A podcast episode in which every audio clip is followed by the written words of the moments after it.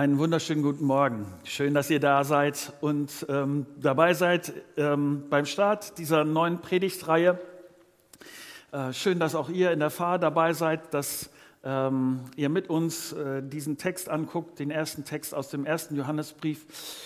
Ich will starten mit dem Gebet und dann euch mitnehmen hinein in diesen Text, weil ich glaube, dass der Text viel Gutes hat und ich euch hoffe, ein Stück zeigen zu können von dem, was Gott mir gezeigt hat. Von daher mögt ihr noch mal mit mir aufstehen. Ich würde gerne mit uns beten.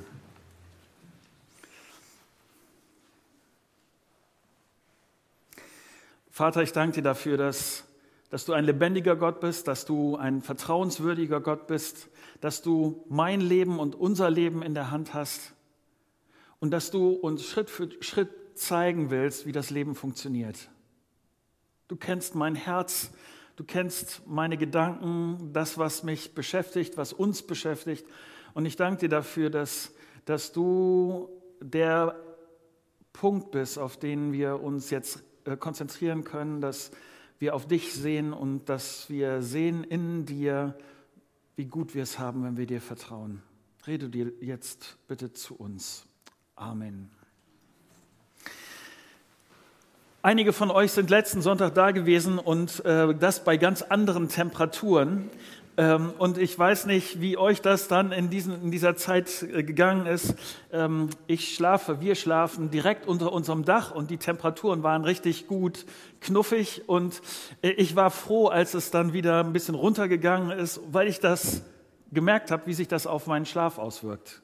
Ich habe dann in der letzten Woche nochmal einen Artikel gelesen, in dem stand, ausreichender Schlaf ist die Grundvoraussetzung für Ausgeglichenheit. Ähm, ich brauche das.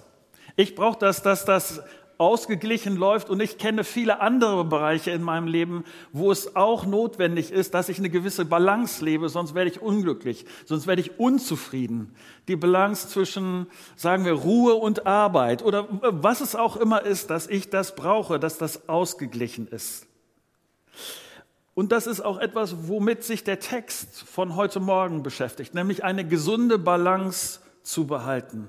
Wir lesen das in diesem Brief aus dem Neuen Testament von Johannes geschrieben und es geht ihm um diese Balance zu halten. Aber bei ihm geht es äh, darum, diese Balance im Glauben, im Vertrauen Gott gegenüber äh, zu haben.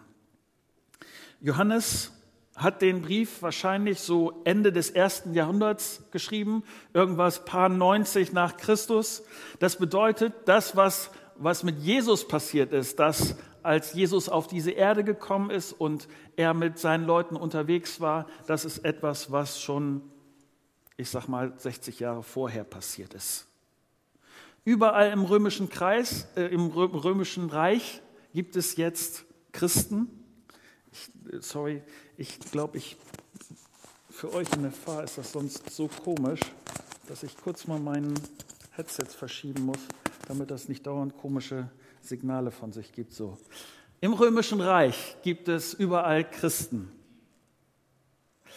Johannes ist der letzte Augenzeuge. Neben all dem Guten, was sich so an Geschichten über Jesus ausgebreitet hat, haben sich auch sehr schräge Sachen über Jesus ausgebreitet. Ideen, verrückte Ideen, äh, Leute haben sich was ausgedacht und, und so weiter. Und deshalb schreibt Johannes diesen Brief für, das ist das Thema, womit wir uns heute Morgen beschäftigen wollen, Jesus für die, die nicht dabei waren. Und Johannes startet dabei so, lest mit mir 1. Johannes Kapitel 1 ab Vers 1. Von allem Anfang an war es da, wir haben es gehört, mit eigenen Augen gesehen. Wir haben es angeschaut und mit unseren Händen berührt das Wort des Lebens. Ja, das Leben ist erschienen, das können wir bezeugen. Wir haben es gesehen und wir verkündigen es euch, das ewige Leben, das beim Vater war unter, und unter uns erschienen ist. Und warum verkündigen wir euch das, was wir gesehen und gehört haben? Wir möchten, dass ihr mit uns verbunden seid, mehr noch, dass ihr zusammen mit uns erlebt, was es heißt, mit dem Vater und mit seinem Sohn Jesus Christus verbunden zu sein. Wir schreiben euch diesen Brief, damit wir alle, ihr und wir, die Freude, die uns Gott schenkt, in ihrer ganzen Fülle erleben. Ich möchte noch mal kurz dazu, warum Johannes diese Verse schreibt.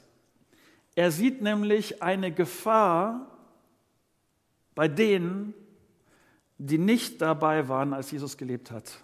Das Erste, womit ich äh, mich mit euch beschäftigen will, ist nämlich, dass Leute nicht dabei waren und jetzt dieser Gefahr ausgesetzt sind. Denn auch Christen sind im Glauben auf der Suche nach Ausgewogenheit, der Balance. Ja, es geht um Jesus bei dem, was ich glaube. Es geht darum, dass ich ihm vertraue. Er, wenn ich ihm vertraue, er macht den Weg frei zu Gott. Er ist, derjenige, er ist der einzige Weg zu Gott aber das wirst du vielleicht auch kennen.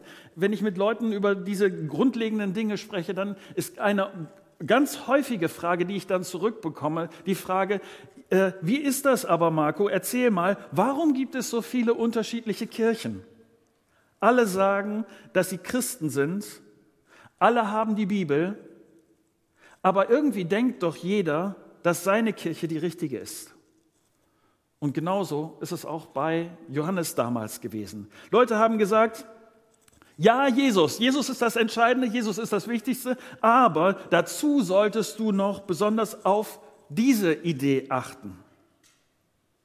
Und ich versuche das an einem Beispiel deutlicher zu machen, wie das dazu kommen kann.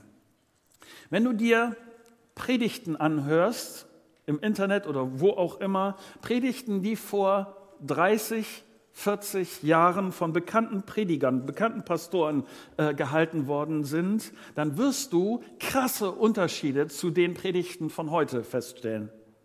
Nicht nur, dass sich die Sprache verändert hat, sondern die Themen sind andere Themen als heute.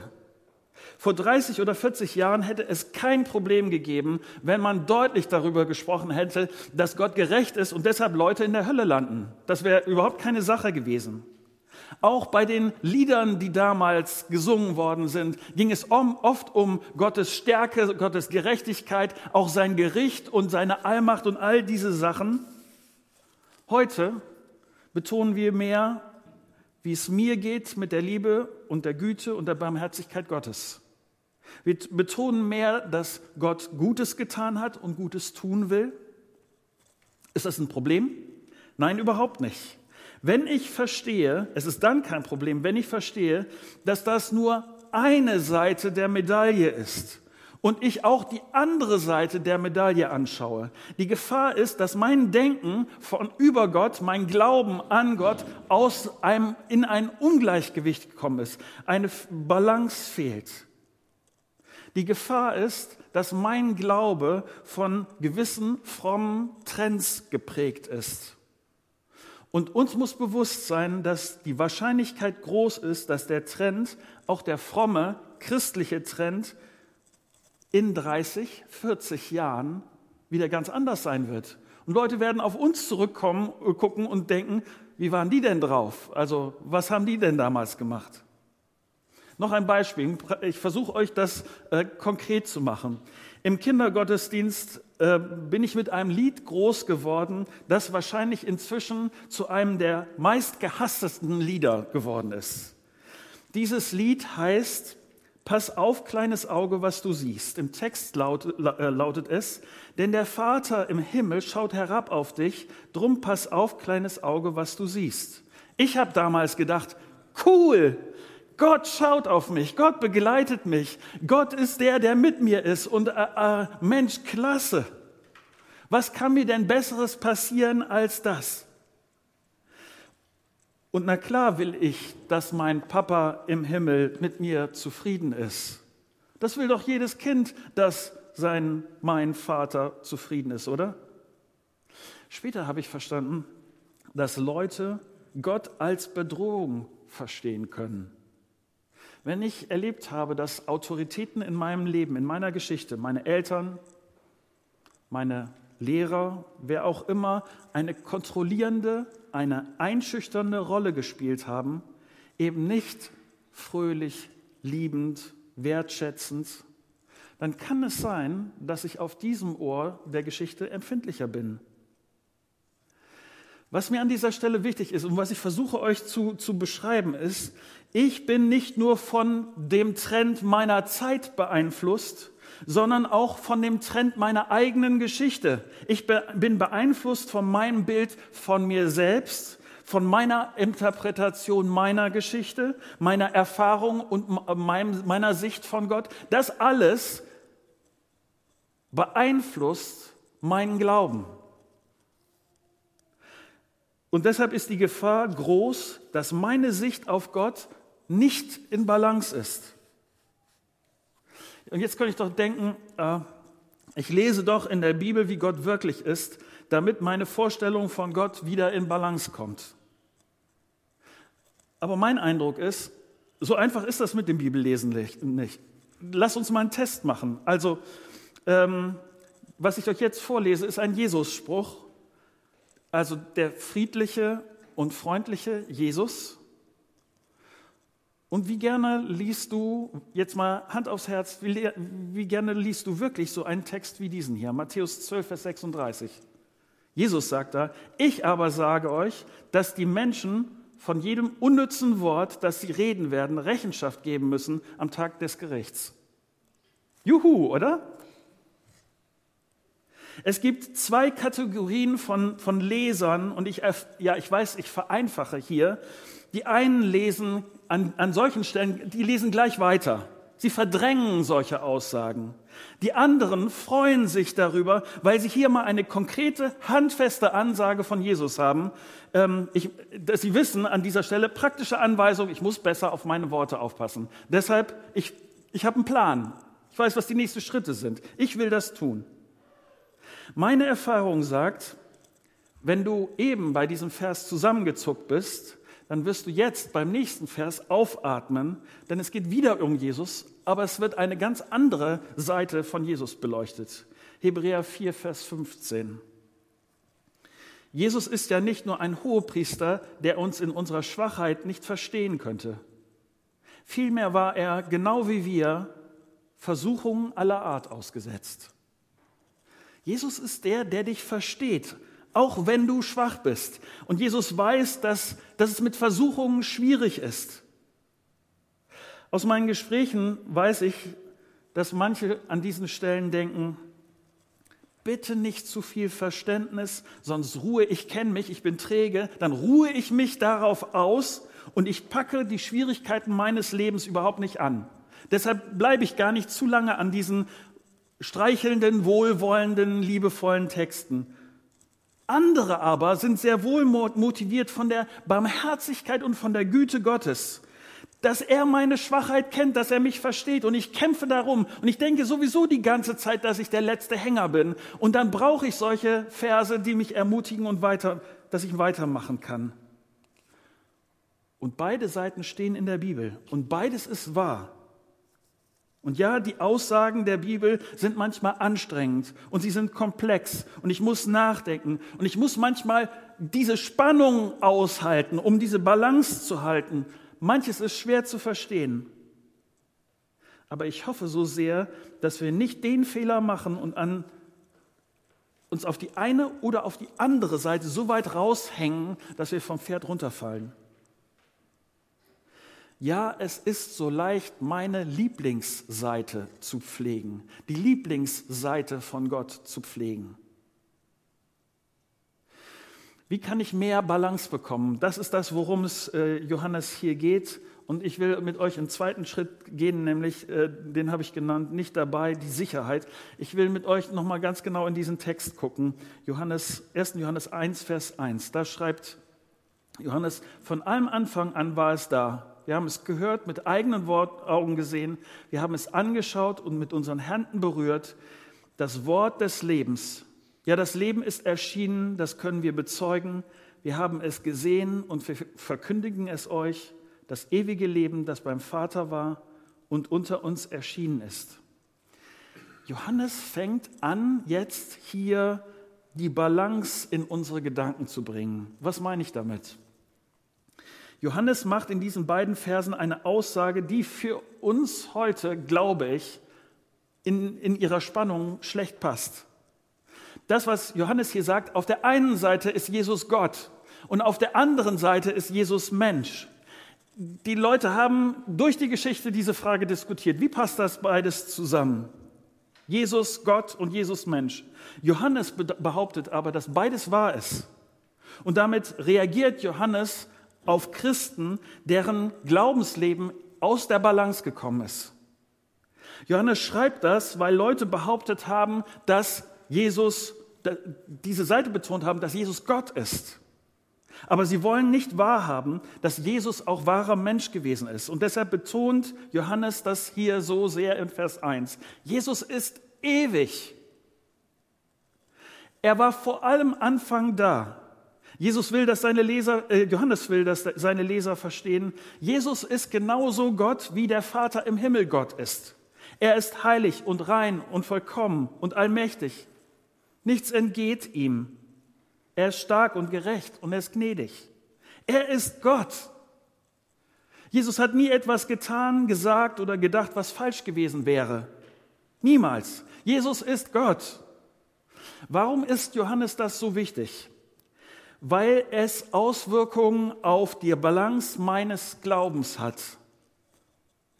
Kann ich Jesus vertrauen? Hält er seine Versprechen? Wenn er Gott ist, schon. Liebt Jesus mich bedingungslos? Wenn er Gott ist, schon. Kann Jesus sagen, was richtig und falsch ist? Wenn er Gott ist, schon. Dreht diese Welt sich im Grunde genommen nicht um mich, sondern um ihn, wenn er Gott ist, schon. Ist es für mich dran zu tun, was er sagt? wenn er Gott ist, schon. Und Jesus ist gleichzeitig Mensch gewesen. Johannes hat mit ihm, mit ihm gesessen und gegessen, hat mit ihm Durst gehabt, ist mit Jesus gewandert. Jesus war frustriert, Johannes hat es gesehen, Jesus hat sich gefreut, Johannes war dabei. Jesus ist so Mensch gewesen, wie wir Mensch sind. Und Johannes schreibt, ich habe das gesehen, ich habe das angefasst. Ich, ich war so hautnah dabei, dass ich Zeuge sein kann dafür, dass das so wirklich so gewesen ist. Keiner von uns ist damals unterwegs gewesen. Wir haben alle diese Notwendigkeit, dass wir diese Zeugen brauchen. Diese Augenzeugen. Und deshalb schreibt Johannes hier, ich bin so einer. Ich bin so ein, ein Augenzeuge. Ich habe das alles miterlebt. Nicht nur er, Johannes redet hier auch von vielen anderen, die damals dabei gewesen sind. Warum schreibt Johannes das? Weil auch das Auswirkungen auf meinen Glauben hat. Versteht Jesus den Kampf in meinem Alltag, mein Bemühen, in meinem Chaos nicht unterzugehen? Wenn er Mensch ist, schon. Kann Jesus verstehen, dass Veränderungen in meinem Charakter, Veränderungen in, in, meinem, in meinem Umfeld, dass das Zeit braucht, dass das langsam geht?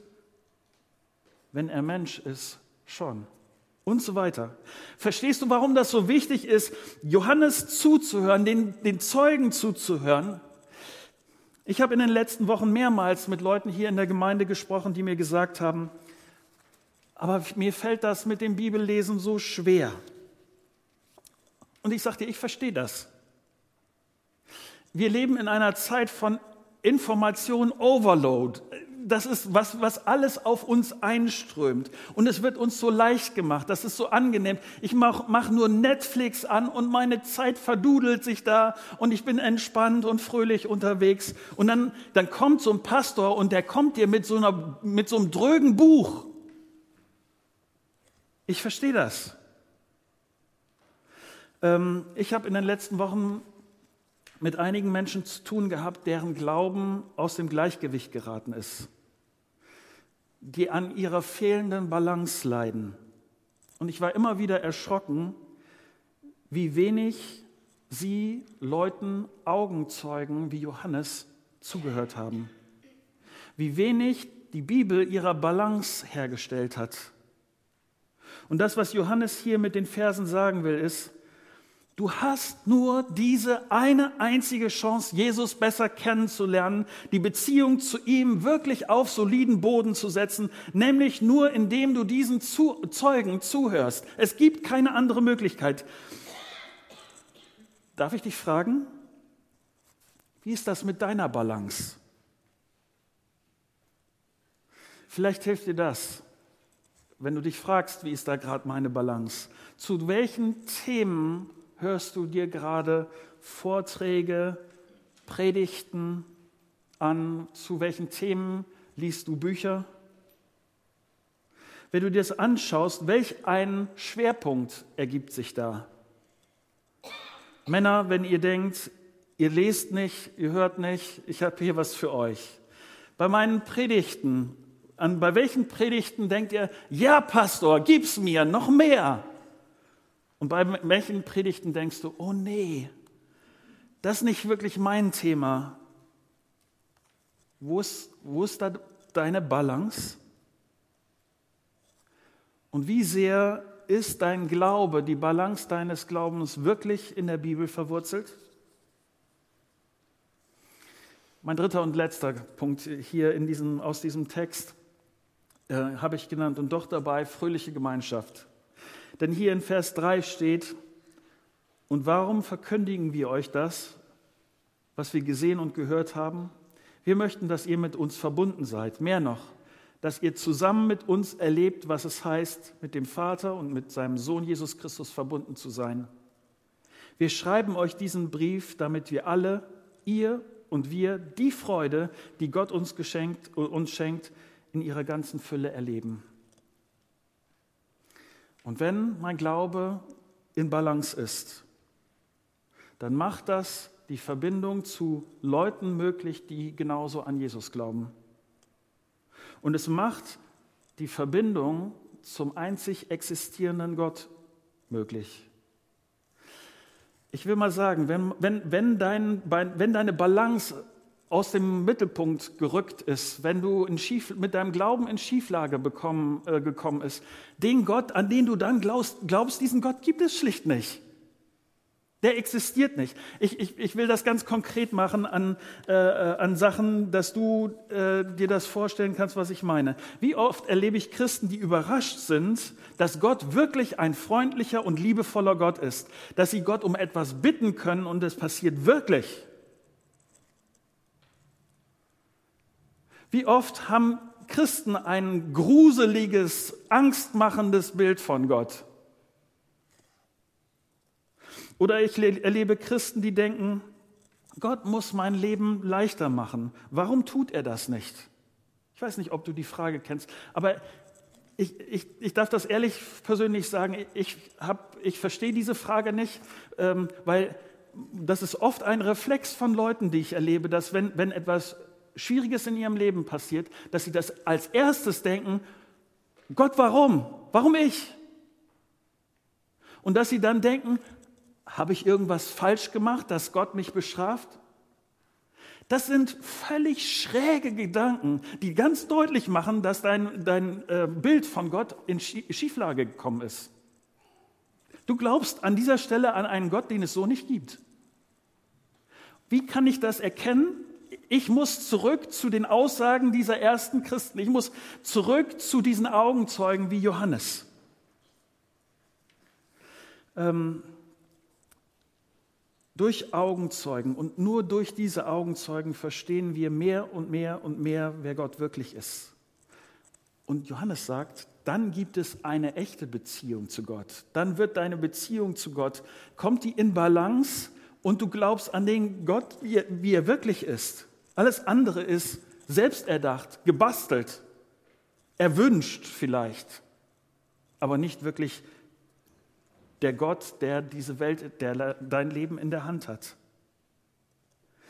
Ähm, das Spannende ist, dass Johannes das am Schluss dieses Textes verknüpft mit Freude. Wenn ich Gott so kennenlerne, wie er wirklich ist, wenn ich damit Gemeinschaft mit denen habe, die auch so mit Gott unterwegs sind, dann verknüpft mich das mit dem allmächtigen Gott, mit dem Gott der Bibel, so wie er wirklich ist. Und dann hat das nur eine Konsequenz. Johannes schreibt das damit unsere, meine, deine Freude vollkommen ist. Wenn ich Gott entdecke, wie er wirklich ist, wenn ich diesem Gott hinterherlebe und er mit mir lebt, wenn ich Erfahrungen mit ihm mache, wenn ich merke, das, was ich glaube, das bildet sich auch so in meinem Leben ab, dann wird das zur Konsequenz haben, dass ich mich freue. Wenn ich merke, die Augenzeugen haben nicht irgendwie nur irgendwas berichtet, sondern das zeigt sich in meinem Leben.